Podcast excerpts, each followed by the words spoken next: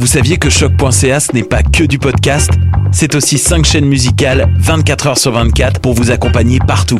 Rock, indie pop, hip-hop, musique francophone et musique électronique en écoute gratuite et à volonté. Pour les découvrir, rendez-vous sur le site de choc.ca sur l'onglet chaîne musicale. T'as raison, ma Brenda, c'est le résumé des nouvelles de la communication, du marketing, de la publicité et des médias en moins de 10 minutes. Chaque semaine, mets-toi à jour de l'actu, que tu sois professionnel du métier ou pas. T'as raison, ma Brenda, c'est le vendredi à 8 h sur choc.ca. Le reste de la semaine en podcast et aussi sur Facebook. Les productions Nuit d'Afrique invitent tous les artistes de musique du monde au Canada à s'inscrire à la 13e édition des Silidor de la musique du monde. Cette prestigieuse vitrine est une chance unique de vous faire découvrir du public et de remporter de nombreux prix. Vous avez jusqu'au 1er décembre 2018 pour soumettre votre candidature. Faites vite, les places sont limitées. Pour plus d'informations, rendez-vous au www.silidor.com.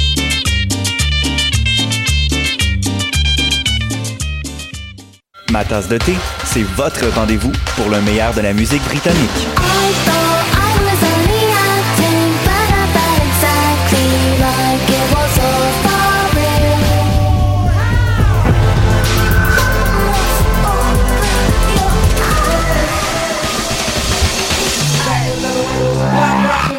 En direct tous les jeudis dès 20h ou en tout temps en podcast sur le choc.ca et sur Spotify.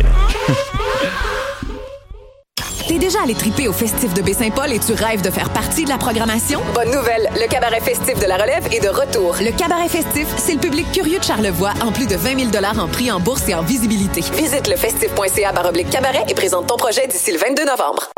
Podcast, musique, nouvelles. Vous écoutez choc.ca.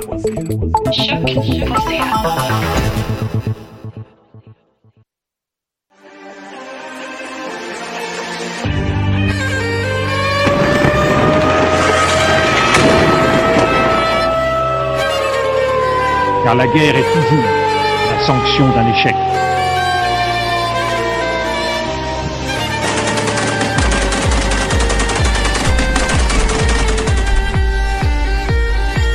On croit en notre capacité à construire ensemble un monde méga.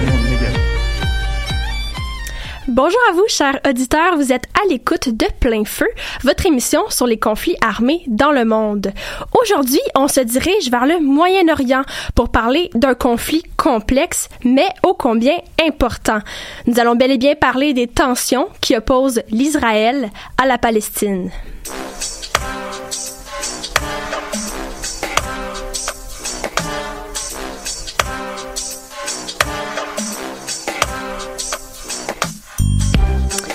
Avant de plonger dans le vif du sujet, nous vous rappelons, comme à l'habitude, que vous pouvez interagir avec nous par l'intermédiaire du Facebook Live de l'émission ou en nous écrivant sur notre page Facebook.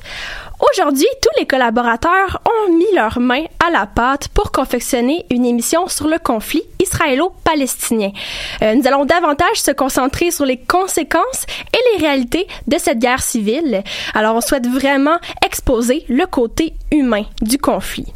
Et je sais qu'à première vue, le sujet en soi peut sembler assez compliqué, mais on va faire notre possible pour vulgariser le tout. Et d'ailleurs, un intervenant sera présent en direct de nos studios afin vraiment de répondre à nos questions pendant le reportage. Pour mettre rapidement la table, ce qu'il faut savoir, c'est que le conflit israélo-palestinien remonte euh, depuis la création de l'État d'Israël en 1948 et ce qui mène à des tensions géopolitiques et surtout des affrontements violents qui se déroulent généralement dans la bande de Gaza. Pour débuter le tout, Dominique est de retour avec nous pour la mise en contexte. Alors, bienvenue à toi. Bonjour Emmanuel. Alors, Dominique, premièrement, pourras-tu nous expliquer euh, rapidement qui est le groupe palestinien des Hamas et quel est leur rôle dans la guerre? Euh, oui, bien sûr. Donc, sommairement, le, les Hamas sont une organisation politique et militante islamiste euh, qui est au pouvoir depuis 1987. Euh, ils contrôlent le Gaza, donc c'est un territoire qui appartient à la Palestine présentement. Euh, depuis ce temps, les Hamas mènent une guerre contre l'Israël pour le transformer en État palestinien. Donc, ils utilisaient notamment des kamikazes et des missiles pour faire entendre leur cause. Mais si les Hamas contrôlent le Gaza, pourquoi pas la Palestine aussi? Euh, en fait, euh, encore une fois, sommairement, le gouvernement palestinien est dirigé par le Palestine Liberation Organization, ou encore, sous préférant en français, l'Organisation de libération de la Palestine. on va, dans ce cas-ci, l'appeler tout simplement le PLO, si vous préférez. Euh, le PLO et les Hamas sont les deux plus grands groupes politiques de la Palestine. Donc, malgré tout, les deux ne s'entendent pas. Donc, ils ont tenté de s'unir dans le passé, notamment plus en 2006. Mais puisque le PLO a voulu faire des ententes avec euh, l'Israël, les Hamas ont refusé, non parce qu'il y a des conflits d'idéologie. Depuis ce temps, les Hamas gouvernent indépendamment le Gaza alors que le PLO gouverne la Palestine. Alors ce mois-ci, le Gaza et l'Israël ont connu la pire violence depuis 2014. En effet, un commando israélien s'est infiltré dans le territoire palestinien. Euh, ils se sont fait repérer par les Hamas qui ont aussitôt riposté. Mais comment ont-ils réussi à s'infiltrer au Gaza? Donc euh, les forces spéciales israéliennes, donc le FSI, ont réussi à infiltrer le Gaza tout simplement à bord d'un véhicule civil, donc tout simplement rentrer à travers les frontières. Donc leur opération a échoué lorsqu'ils ont en fait atteint les brigades Qassam, donc directement à l'entrée. Euh, à titre indicatif, les Qassam sont l'aile militaire des Hamas. Et ceux-ci ont mentionné qu'ils ont arrêté et questionné les infiltrés. Donc, peu de temps après, des escarmouches ont éclaté entre les Qassam et le FSI. Mais comment ont-ils réussi à fuir le territoire? Euh, en fait, les FSI ont réussi à, fuir le territoire sous la couverture d'attaques aériennes par Israël. Donc, fait intéressant, les Hamas et le IDF, donc Israel Defense Forces, ou encore une fois en français, l'armée de défense d'Israël, ont tous les deux confirmé la, la fuite du FSI. Donc, dans la même lignée, le IDF a dit que les FSI non, étaient dans une situation difficile. Et je cite, ils ont agi en héros, ils sont frappés la menace, ils sont ramenés en territoire israélien. Et du côté des Hamas, ils ont dit qu'ils ont réussi à foirer un plan majeur et hostile. Donc on voit qu'on ne sait pas qui a raison, on ne sait pas qu'est-ce qui se passe trop trop là-dessus. Savons-nous pourquoi le commando a infiltré le territoire? Euh, Selon les autorités, on n'est pas encore sûr. Donc au fond, la seule preuve qu'on a en ce moment ou les seuls deals que nous avons, c'est le député en chef des Hamas qui a mentionné à la télévision que les forces israéliennes ont tenté d'installer de l'équipement pour faire de l'écoute aux frontières. Et de l'autre côté, l'IDF, donc du côté de l'Israël, ils ont refusé de commenter sur la situation présentement. Pourtant, c'est vraiment juste la pointe de l'iceberg. Euh, d'autres attaques ont suivi par la suite. Ah oui, donc c'était effectivement, c'est juste le début. Donc le, les Hamas ont envoyé plus de 460 roquettes et mortiers sur Israël pendant presque 24 heures. De l'autre côté, les Israéliens ont quant à eux visé sur 160 sites palestiniens stratégiques, donc reliés aux opérations des Hamas, euh, tout en interceptant autour d'une centaine de missiles. Donc un cessez-le-feu a été ensuite émis par l'Égypte. Donc bref, à l'intérieur de tout l'événement, le Gaza a perdu plus de 7 militaires et 5 civils, dont 15 blessés. Le côté d'Israël, ils ont perdu un lieutenant-colonel, un civil, et 17 personnes ont été blessées, dont l'un d'entre eux était un militaire. C'est vraiment à l'écoute de ces chiffres qu'on comprend la gravité de la situation. Euh, merci beaucoup, Dominique, pour ta présence. C'est vraiment toujours apprécié. Alors, nous vous quittons un court instant pour une pause musicale. Donc, voici A Star is a Stone de Elena Deland. Donc, à tout de suite.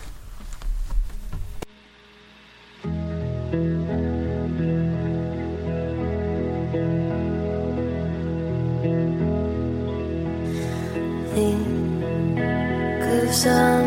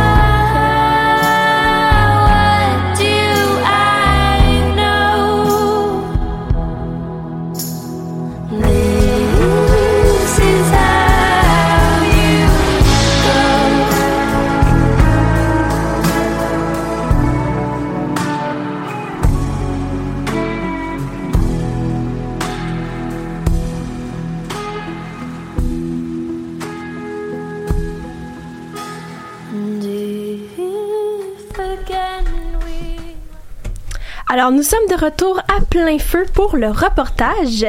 Mélissa et Sarah nous ont préparé toute une chronique sur la pratique de l'attentat suicide, notamment utilisé en, Palestine. Oui. Donc, tout d'abord, les filles, pourriez-vous me parler un peu de ce phénomène? Oui, donc la pratique de l'attentat su- suicide a souvent été utilisée en Palestine comme une arme de guerre et ce sont principalement donc les hommes, les hommes et les enfants qui participent à la guerre, mais depuis quelques années, c'est vraiment au tour des femmes de se transformer en bombes humaines pour sauver leur patrie, j'y entre guillemets. Euh, elles sont appelées des shahidas, donc le terme shahidas vient plutôt du mot shahid qui signifie à l'origine martyr, mais ça a été féminisé par les femmes kami, bah, pour les femmes euh, kamikazes. Euh, on voit qu'il y a comme une inclusion de la femme dans le mouvement. Ces femmes au même titre que les hommes, décident d'activer leur ceinture explosive autour de leur taille pour mourir au nom d'Allah. L'objectif pour elles est de mourir en martyr et d'atteindre le paradis tout en sauvant leur, patrie de l'ennemi. Puis oui, euh, Mélissa, ben, les raisons qui vont pousser les femmes euh, à devenir kamikazes sont assez diverses. Euh, parfois, ça va être... Puis là, c'est euh, vraiment... On parle... On dit ça en général. Parfois, ça va être des femmes qui ont vécu des atrocités de la guerre au même titre que les hommes et qui vont décider d'agir euh, parfois en acte de violence. Pour d'autres, euh, en acte de vengeance, pardon. Pour d'autres, euh, il va s'agir euh, d'avoir, comme Mélissa l'a dit, un pouvoir euh, d'action, d'implication euh, dans la guerre. Donc, on va assister au désir de la femme euh, petit à petit de s'impliquer elle aussi dans les conflits. Puis juste, puis les femmes euh, kamikazes, euh, c'est pas un phénomène nouveau. C'est pas seulement en Palestine. On voit ça euh, dans plusieurs autres pays euh, de plus en plus. Et pour en discuter, au- aujourd'hui, on va recevoir Monsieur Rachad Antonius, professeur au département de sociologie de l'UQAM. Euh, parmi ces gens d'expertise figurent les conflits du Moyen-Orient, dont celui en Palestine, par exemple. Bonjour. Bonjour. Donc oui, bonjour Monsieur Antonius. Mais en fait, euh, pour commencer, on va vous demander est-ce que vous pourriez nous expliquer un petit peu euh, c'est quoi euh, l'attentat suicide en Palestine, c'est quoi ce phénomène euh, de vouloir mourir en martyr en Palestine, mais aussi au Moyen-Orient plus Ouais. généralement? Ben, il faut dire d'abord que c'est un, comportement extrêmement rare et Mhm. extrêmement marginal. C'est pas ça, c'est pas cette forme-là que la lutte prend pour la pour les centaines de milliers de Palestiniens qui militent. Euh, la grande majorité milite de façon très pacifique pour demander leurs droits. Euh, Quelques-uns s'engagent dans la violence dans le cadre de, euh, du Hamas d'abord, et mais dans le cadre de l'OLP avant. Euh, mais euh, donc la, la participation des femmes euh, dans les opérations militaires de type euh, kamikaze, elle aussi est extrêmement marginale. Je sais qu'il y a un livre que, euh, de Barbara Victor, je pense, vous Mhm. l'avez peut-être consulté, qui s'appelle Shahidat. Elle, c'est Oui. le point de vue israélien pour essayer de délégitimer la, la, la cause palestinienne en disant voilà, c'est des gens, des gens qui veulent mourir pour Allah. En fait, c'est une lutte nationale, de libération nationale, et l'aspect religieux dans ça est relativement secondaire. C'est plus un aspect politique? C'est un aspect politique, c'est une lutte de libération nationale qui a qui prend cette forme puis les gens l'expriment euh, dans le langage de leur culture où la religion est très importante. Alors c'est très différent de, par exemple, les groupes terroristes comme ISIS ou Oui. comme l'État islamique ou Al-Qaïda. Là, c'est vraiment différent. Là, il y a l'aspect religieux beaucoup plus important que l'aspect politique en tant que tel. Pour le Hamas, vous voyez, le Hamas fait pas des fait pas des attaques en, en dehors d'Israël ou en dehors de la Palestine. C'est vraiment localisé puis c'est lié à des de revendications euh, très Il faut dire aussi que c'est comme c'est des actes de, désespoir. Je veux dire, ils savent très bien que c'est avec ça qu'on va, que c'est pas avec ça qu'on va changer le rapport de force. Ils le savent, ils sont conscients. Par contre, quand il y a un attentat suicide, tout le monde en parle. Alors là, on dit, ah ben, il y a un problème en Palestine. Tandis que quand il n'y a pas d'attentat suicide, on dit, ben, tout, tout va bien parce que euh, on n'entend rien. Ce qu'on ne voit pas, et c'est important parce que ces attentats suicides, tout important qu'ils soient, ils sont en réponse à quelque chose. Et c'est cette chose à laquelle ils répondent qu'on n'entend pas ici. Tous les jours, il y a des maisons palestiniennes qui sont démolies pour laisser la place à des colons israéliens, juifs israéliens. Cette semaine, une école entière dans un des villages de Palestine, et ça c'est même pas Gaza, c'est la Cisjordanie. C'est-à-dire là, en principe, c'est la paix complètement détruite pour qu'une colonie puisse agrandir ses territoires, une colonie juive israélienne. Et donc, cette violence-là, elle se vit à tous les jours. Il y a tous les jours des gens qui meurent. Il y a des, j'ai oublié le, pourcentage, je pense, il y a peut-être la moitié des hommes palestiniens, ou le tiers, j'ai oublié, euh, qui ont transité à un moment donné par des, par des prisons israéliennes. Donc, euh, la, violence destructive, destructive est, est- est incroyablement forte et présente parce que ce n'est pas une guerre civile, c'est une guerre coloniale. C'est, c'est une guerre qui, par laquelle un peuple essentiellement européen a voulu vivre son nationalisme, il a le droit de, de le vivre, mais il a voulu le vivre sur une terre où il y avait déjà des Palestiniens. Et donc la seule solution, c'est d'expulser les Palestiniens. Et cet aspect-là du conflit est, est très important et euh, comme je le disais avant l'émission, ne me croyez pas, allez lire les historiens israéliens. Israéliens même. Allez lire Ilan Papé, allez lire Benny Morris, allez lire euh, Avi allez lire euh, Baruch Kimberling. Tout ça, c'est euh, Kimberling. C'est tout ça, c'est des historiens, des sociologues israéliens qui expliquent le conflit euh, d'un point de vue critique par rapport à leur propre gouvernement. Et ensuite, il y a les rapports de l'ONU aussi qui, qui expliquent ça. Donc, pour revenir à la question des shahidats, c'est un élément, mais il est très marginal. C'est pas ça qui caractérise la lutte euh, palestinienne. Et même pour les gars, pour les qui se font sauter, même pour les kamikazes hommes, c'est une partie infinitésimale de, de, la lutte qui prend beaucoup d'autres formes. Euh, et et euh, ce qui est triste à dire, c'est que quand il y a des violences spectaculaires comme ça, ici nos médias en parlent. Quand il n'y en a pas, ben, ils n'en parlent pas du quotidien de l'oppression, de la dépossession euh, des Palestiniens. Mais c'est ça qui est triste à voir, de voir à quel point c'est euh, euh, juste les, les, les, tout ce qui ressort dans nos médias, en fait, ça va être les, les attentats suicides. C'est parce que c'est le sensationnalisme. On a, des, Mhm. on a des médias, des grands médias qui sont orientés par l'idée de, de, de vendre des copies et donc de faire des choses sensationnalistes. Il ne va pas y avoir de médias qui vont vous parler, par exemple, beaucoup de l'orchestre symphonique Mhm. fait de jeunes Israéliens et Palestiniens ensemble, qui a été initié par Daniel Barenboim et Edouard Saïd, un Palestinien, un intellectuel palestinien que vous connaissez peut-être, Edouard Saïd, très important, et Barenboim, qui est un des, musiciens les, plus importants à l'échelle mondiale, qui ont travaillé ensemble pour faire ça. Ben, Les médias vont pas vous en parler de ça. Euh, ils vont pas vous parler au quotidien de, de- des colons qui viennent détruire des oliviers palestiniens qui sont centenaires des fois. Un olivier, ça prend 15 ans avant de produire des olives et ça atteint sa maturité à 100 ans. Alors quand des colons israéliens viennent dans des, des territoires qui appartiennent aux Palestiniens et qu'ils détruisent des oliviers et qu'avant de les détruire, ils prennent toute la récolte pour eux et ensuite ils brûlent les oliviers, vous n'entendez pas parler de ça. Mais cette violence-là, elle est majeure et elle est beaucoup plus importante quantitativement et qualitativement que les réactions euh, des kamikazes. Bah, en tout cas, c'est très gentil à vous. Merci à vous pour euh, cette intervention. Donc oui, mais je vais tout simplement vous remercier. C'est vraiment enrichissant euh, d'avoir parlé de tout ça. Alors pour vous, chers auditeurs, restez, restez des notes puisque les brèves suivront dans un court restant. Alors soyez à l'écoute.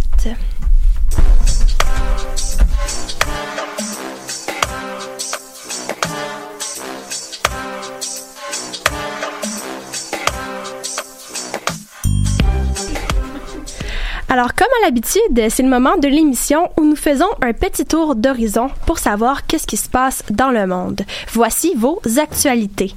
En Afghanistan, des responsables officiels ont annoncé mardi qu'au moins 50 personnes ont été tuées et 72 blessées dans un attentat suicide au cours d'un rassemblement de religieux de haut rang célébrant la naissance du prophète Mahomet. Pour le moment, l'attaque n'a pas encore été revendiquée par l'État islamique. C'est à suivre. Dans le nord de la Syrie, des combats ont paralysé la ville ce week-end, faisant au moins 25 morts. Ces affrontements inédits ont lieu entre les groupes terroristes pro-turcs dans la ville d'Afrin. Les forces turques ont en effet pris le contrôle de la ville, début 2018, des mains des Kurdes. Rappelons que cet endroit a été le théâtre, lors des derniers mois, de vols, pillages, expropriations et enlèvements. Au Mali, la Fédération internationale des ligues des droits de l'homme a dénoncé hier le chaos semé par les djihadistes, les milices et l'armée, puisque quelques 500 civils ont été tués en sept mois dans le centre du pays. Ces innocents ont été victimes d'exécutions sommaires, de tortures et de disparitions forcées. La Fédération a appelé le pouvoir à changer d'approche et à lutter contre l'impunité, c'est-à-dire l'absence de sanctions.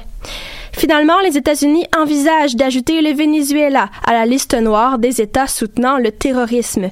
Une telle décision limiterait l'aide économique apportée au Venezuela par les Américains et entraînerait de nouvelles sanctions. La Maison-Blanche s'est refusée à tout commentaire. C'est ce qui met fin à vos nouvelles internationales.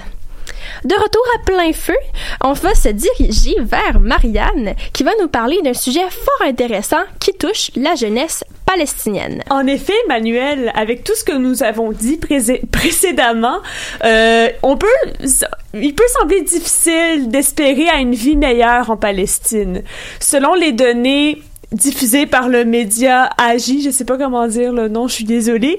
Euh, plus de 50% de la population à Gaza est sans emploi, ce qui fait d'elle l'une des régions avec euh, le plus haut taux de chômage au monde. Si tu crois que ces chiffres sont élevés, Manuel, attends bien d'entendre ceci. Chez les jeunes, ce taux-là atteint 70%. De plus, 70% de la population euh, vit sous le seuil de la pauvreté. Qu'est-ce qui explique ces forts taux? Ben, plusieurs choses. Euh, l'isolement vécu par la population est en grande partie responsable. La majorité des citoyens de Gaza demeurent dans un périmètre de 48 km et n'en sortent jamais. Euh, avec les nombreux blocus de la part d'Israël, aidés par l'Égypte, il est difficile pour la région de se développer économiquement. Pourtant, tu nous as dit plutôt qu'il y avait de l'espoir donc notamment pour la jeunesse. Oui, ben j'allais y venir. Avec les possibilités offertes par l'informatique et les nouvelles technologies, la jeunesse palestinienne peut briser son isolement à travers la programmation et la conception de sites web. D'ailleurs, ce qu'il faut comprendre, c'est que la jeunesse compose une grande partie de la population.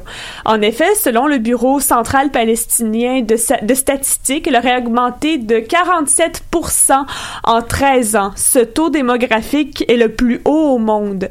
Donc, à Gaza, juste pour te donner une idée, l'âge médian est de 17,5 ans, ce qui veut dire qu'il y a autant de citoyens de moins de 17 ans que de plus de 17 ans. Bref, tout ça pour dire que le vent a commencé à tourner pour cette nouvelle génération de Palestiniens qui est de plus en plus attirée par les nouvelles technologies. Ces derniers sont plus éduqués et maîtrisent bien l'anglais, ce qui leur permet de communiquer avec le reste du monde. C'est à travers la plateforme Gaza Sky Geeks que plusieurs jeunes ambitieux apprennent les rudiments du codage web afin de se lancer en affaires. Elle a été lancée en 2017 grâce à l'aide financière de Google et de d'autres entreprises occidentales. Sa mission est de donner une formation en programmation à de jeunes Palestiniens afin qu'ils puissent se spécialiser dans l'élaboration de différents logiciels.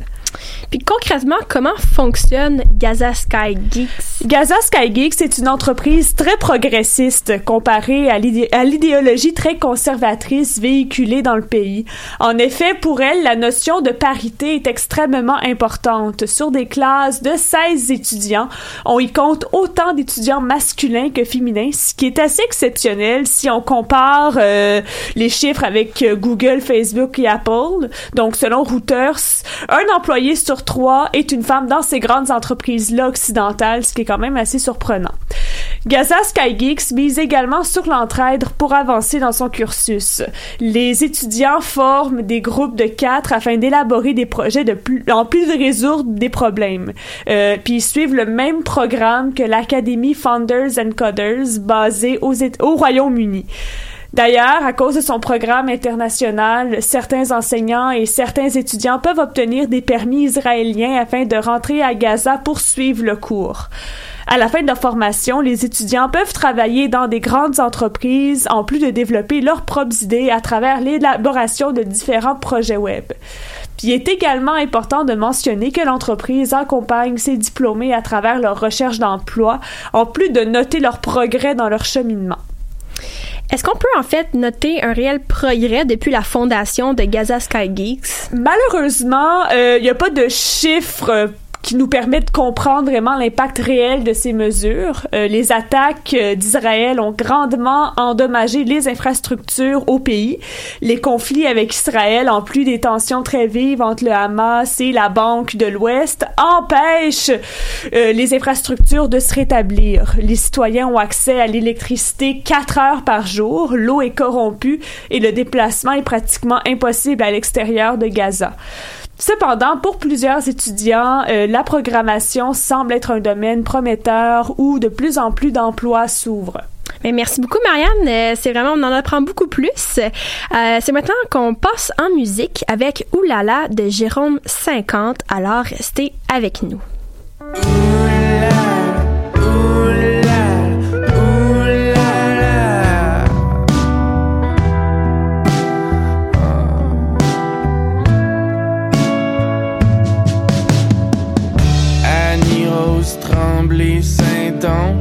Se promenait dans la forêt.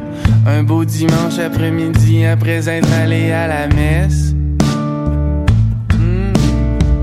Caché derrière un buisson, alors que je l'espionnais. J'ai atchoumé, il m'a vu, il m'a dit Veux-tu mettre ta bouche entre mes.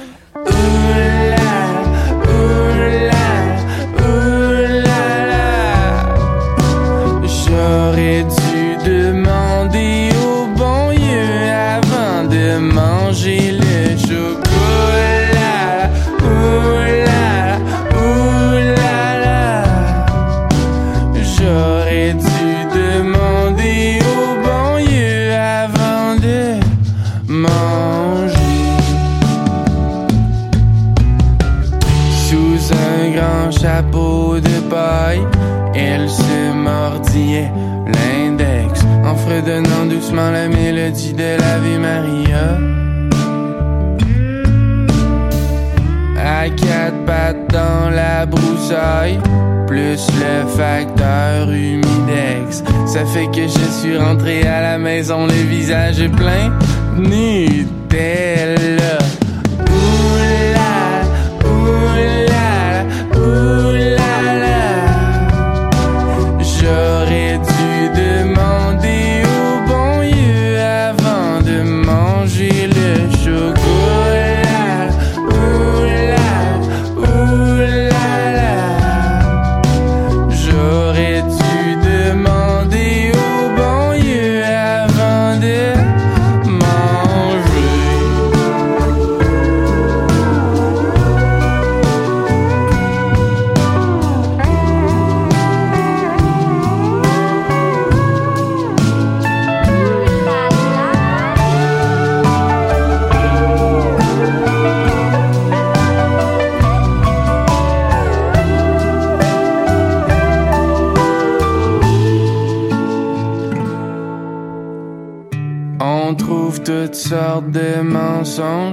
Pour cacher notre gourmandise, comme si la vérité dormait quelque part au plus profond de nous.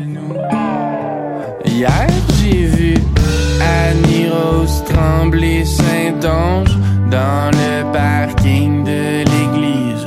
Raconter l'histoire à ses amis cathos comme quoi je m'étais trompé de Oula,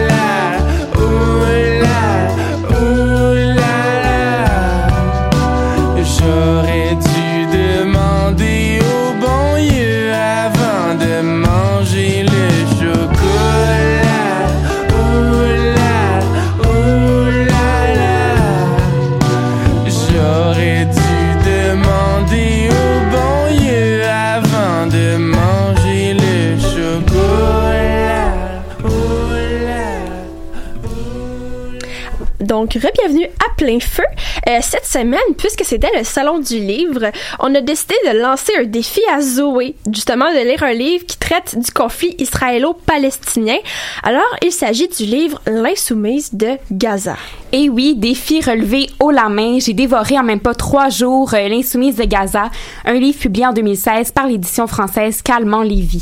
Et qui sont les auteurs de ce livre? C'est quand même assez important de le souligner. Oui, alors L'Insoumise de Gaza, c'est la bibliographie d'Asma Al-Ghul, qui est née dans le camp de réfugiés de Rafah en 1982 au sud de la bande de Gaza. Et ce livre, on pourrait même dire qu'il frôle le roman fictif tellement il est bien raconté. Et L'Insoumise de Gaza, il a été écrit avec la collaboration de Selim Nassib, qui lui est originaire du Liban et qui vit maintenant en France depuis près de 50 ans, et Asma Al-Ghul, dont l'histoire est racontée dans L'Insoumise de Gaza. Par contre, le livre n'a pas été facile à écrire et ce qui a particulièrement été le frein dans la rédaction de l'Insoumise de Gaza, c'est tout simplement la rencontre physique entre les deux auteurs. La première fois où Asma Al-Ghul et Selim Nassib se sont rencontrés au Caire en Égypte en 2011, c'est aussi la première fois qu'ils discutent du livre et il faudra attendre cinq ans plus tard pour voir la publication de l'Insoumise de Gaza en 2016. Pourquoi cinq ans? Alors que Selim Nassib est en France et qu'il s'est fait refuser le passage d'études en Israël, Asma Al-Ghul est dans la bande de Gaza et lui est très difficile de passer la frontière, pardon, égyptienne pour ensuite prendre l'avion vers la France. On le voit plusieurs reprises dans le livre, elle doit toujours passer par l'Égypte si ensuite elle veut aller dans un autre pays. Mais un beau jour, ils réussissent à se rejoindre dans une maison en Normandie et je cite un passage du préface écrit par Selim Nassib. Elle s'exprime en arabe, j'écris en français. Alors voilà comment le livre qu'on a devant nous aujourd'hui a pris forme et qui va venir raconter de manière très chronologique la vie d'Asma Al-Ghul, de sa petite enfance jusqu'aux récentes guerres qui ont eu lieu dans la bande de Gaza. Pourquoi choisir de raconter la vie d'Asma Al-Ghul? Donc, Asma Al-Ghul, c'est une pionnière, une avant-gardiste, une écrivaine qui a toujours besoin d'écrire, une journaliste, la nièce d'un haut placé dans les services de sécurité du Hamas, une résistante et une insoumise, comme le mentionne le titre, et qui ne s'empêche de rien faire afin de respecter ses valeurs et ses principes. Par exemple, elle est parfois une des seules à ne pas porter le voile ou à le porter qu'à moitié parce que rien dans le Coran indique qu'elle doit le porter. Elle ne s'empêche pas de quitter une université parce qu'elle n'aime pas l'éducation qu'elle reçoit ou un journal parce qu'elle ne peut y écrire ce qu'elle veut. Elle tient aussi tête aux hommes de sa famille, aux policiers et aux autres femmes qui l'entourent et on se rappelle que ses actions sont perçues très différemment dans la bande de Gaza qu'elles le seraient perçues ici. Elle va même jusqu'à se divorcer deux fois et laisser l'éducation de son fils à son père afin de garder son indépendance et de suivre sa voie. Donc on peut dire que c'est vraiment une carriériste. Aussi, ses écrits ont fait réagir dans le monde entier et certains sont encore reconnus aujourd'hui. Asma Al-Ghul a écrit pour beaucoup de journaux, elle a reçu plusieurs prix internationaux et au moment où le livre a été publié, elle était une collaboratrice du site d'information du Moyen-Orient Al Monitor. Mais ce sont surtout ses publications Facebook, ses blogs, ses tweets et même une lettre adressée à son oncle qui a été publiée sur le web qui ont fait d'elle une personnalité connue. Elle critique la guerre, Israël, le Hamas, le Fatah, parfois même sa propre personne. Elle est craignée par les autorités et des populations de par son aura de révolte, mais aussi admirée par d'autres par le courage et la force de sa plume. On peut dire que Asma Al-Ghul dit tout haut ce que certains pensent tout bas. Aujourd'hui, Asma Al-Ghul est dans la mi-trentaine et je suis allée faire un tour sur ses réseaux sociaux. Dans son récit, elle mentionne qu'elle a fermé son compte Twitter et après une brève recherche, je confirme qu'il n'est toujours pas activé. Mais sur Facebook, elle a aujourd'hui plus de 23 000 abonnés. Et si ça vous intéresse à voir, de voir quel genre de publication elle publie, et bien sûr, si vous lisez euh, l'arabe, je vous invite à aller consulter sa page Facebook. Après cette séance de lecture intensive, j'aimerais savoir, est-ce que ce livre doit être absolument lu? Oui, euh, je vous le conseille fortement. Ce qui est vraiment intéressant avec ce livre, c'est qu'on a le point de vue d'une femme qui est née, qui a grandi dans la bande de Gaza et non le point de vue occidental qu'un média qui couvre euh, le monde arabe, par exemple, qu'on qu'on va plus lire, euh, nous, dans notre société. Puis pour ma part, ça m'a permis de comprendre autrement les réalités du conflit israélo-palestinien, c'est-à-dire de manière moins factuelle, mais plus émotionnelle. Par exemple, le livre nous offre une vision plus positive de la bande de Gaza, un endroit qui est toujours couvert dans le temps de guerre, sous les bombes, alors que Asma Al-Ghul dépeint un portrait de cet endroit qui permet de s'imaginer un quotidien où la vie continue, où les habitants vont à l'école, s'achètent du lait en poudre et tombent en amour. Asma Al-Ghul offre un regard personnel, engagé et surtout très critique envers tout ce qui l'entoure, de la façon dont les gens utilisent la religion jusqu'à comment faire du journalisme. Dans ce livre, on parle de l'omniprésence de la religion musulmane dans l'éducation, la loi et la politique, de l'importance du point de vue de l'homme sur la femme, de la vie au jour le jour, au temps de guerre et de la mort. C'est un livre d'environ 200 pages. Il est disponible à la Bibliothèque d'Archives nationales du Québec, juste à côté de l'UCAM. Et si jamais l'insoumise de Gaza aurait réveillé le lecteur en vous, euh, je vous le conseille. Merci beaucoup Zoé pour euh, cette belle chronique. C'était vraiment, ça a ajouté quelque chose de différent à l'émission. Euh, ça nous donne vraiment envie de lire. Pour le Zoom sur maintenant, Audrey est avec nous. Maintenant, j'aimerais savoir de quoi tu vas nous parler. Aujourd'hui, je vais vous parler. Euh, je croyais que tu allais dire aujourd'hui. Je m'excuse, Emmanuel, mais tout va bien. J'ai, euh, ben, dans le fond, je voulais parler. Euh, j'ai écouté le reportage d'Envoyé spécial diffusé sur France Télévisions, une chaîne de télévision française, le 11 octobre 2018. Donc, qui s'appelle Gaza, une, une jeunesse expropriée qui a fait l'objet de quelques controverses et ainsi je voulais comprendre les réactions et essayer d'analyser ce reportage. Et de quoi on parle plus précisément dans ce reportage? Ben, on parle du quotidien et des enjeux des jeunes manifestants gazaouis qui sont touchés systématiquement par des balles réelles sur un terrain situé avant la clôture qui sépare Gaza d'Israël. Donc dans le début du reportage, on voit les images d'un cycliste palestinien qui a perdu sa jambe droite à cause d'une balle. Donc la raison c'est qu'il y a des manifestations euh, qui s'appellent les marches du retour chaque vendredi après la prière et c'est un mouvement palestinien qui est né depuis mars dernier. Donc euh, en gros, c'est pour demander le retour dans leur village car Gaza est un territoire où il y a seulement des Palestiniens réfugiés et expulsés du territoire israélien. Donc cette frontière entre la, entre la bande de Gaza et Israël est un champ de bataille où les violences envers les manifestants ne s'arrêtent pas. Donc dans le fond, dans ce reportage, on voit trois personnes plus précisément. Donc Allah qui a eu euh, sa jambe juste, il a perdu sa jambe en mars euh, c'est-à-dire depuis la première manifestation. Euh, Mohamed qui, euh, qui a 13 ans, qui a perdu une jambe en juin. et il y a Atala qui a 17 ans, qui a perdu une jambe aussi depuis deux mois, donc plutôt par rapport au portage, c'est-à-dire en août. Et il continue de manifester face aux soldats. Et à la fin du reportage, on voit un peu le point de vue israélien, c'est-à-dire on voit le porte-parole de l'armée israélienne qui prend la parole justement par rapport aux images qui sont montrées par les journalistes. Euh, donc, en gros, dans les images, on voit que certains tentent de couper la clôture, d'autres tentent d'avancer vers les soldats et d'autres manifestent en lançant des pierres et des cerfs-volants de flammes pour répondre aux tirs. Euh, depuis le début des marches, il y a 5000 Gazaouis qui sont blessés par des tirs de balles de sniper. 140 euh, personnes en sont mortes depuis mars. Et aussi, d'après le reportage, la plus jeune personne à s'être fait tirer dessus avait 7 ans. Donc il y a plusieurs impacts importants dans la vie quotidienne de ces jeunes blessés, car malgré l'aide financière par le Hamas, ils ont de la difficulté à subvenir à leurs besoins. En effet, il s'ajoute à cela que plus de la moitié des Gazaouis sont au chômage.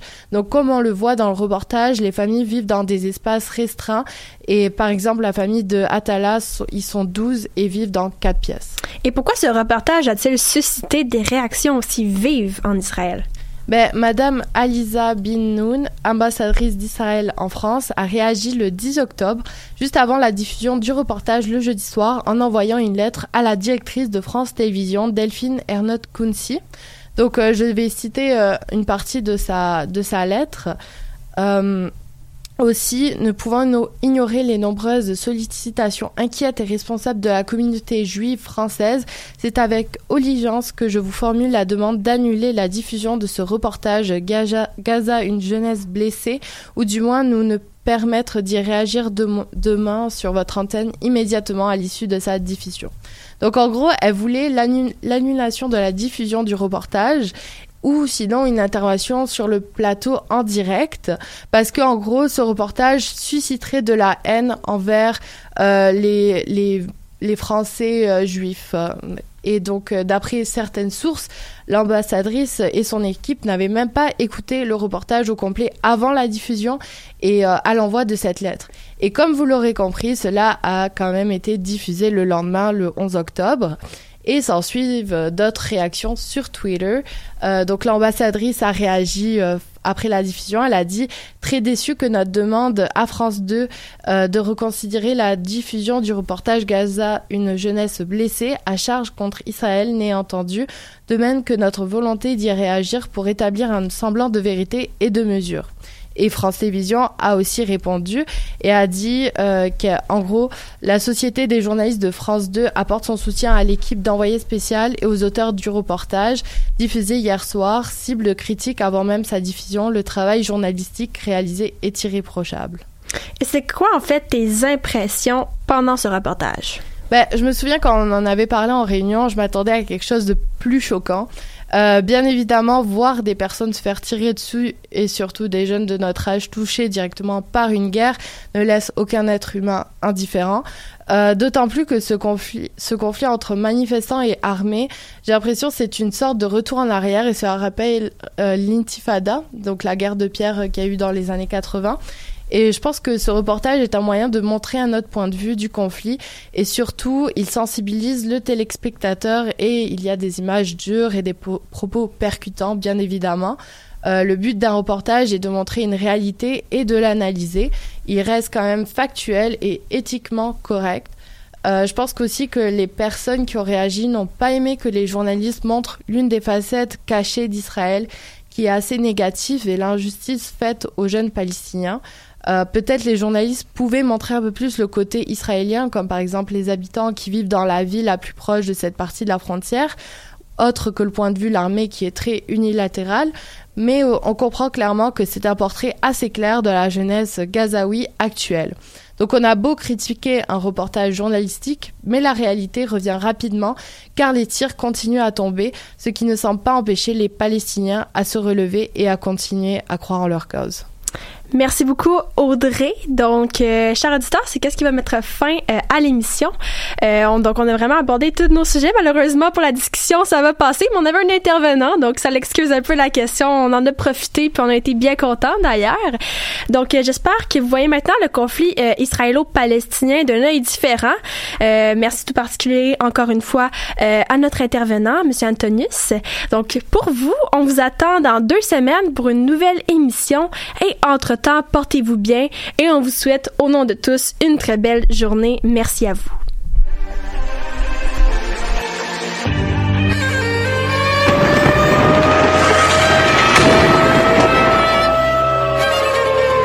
Car la guerre est toujours la sanction d'un échec.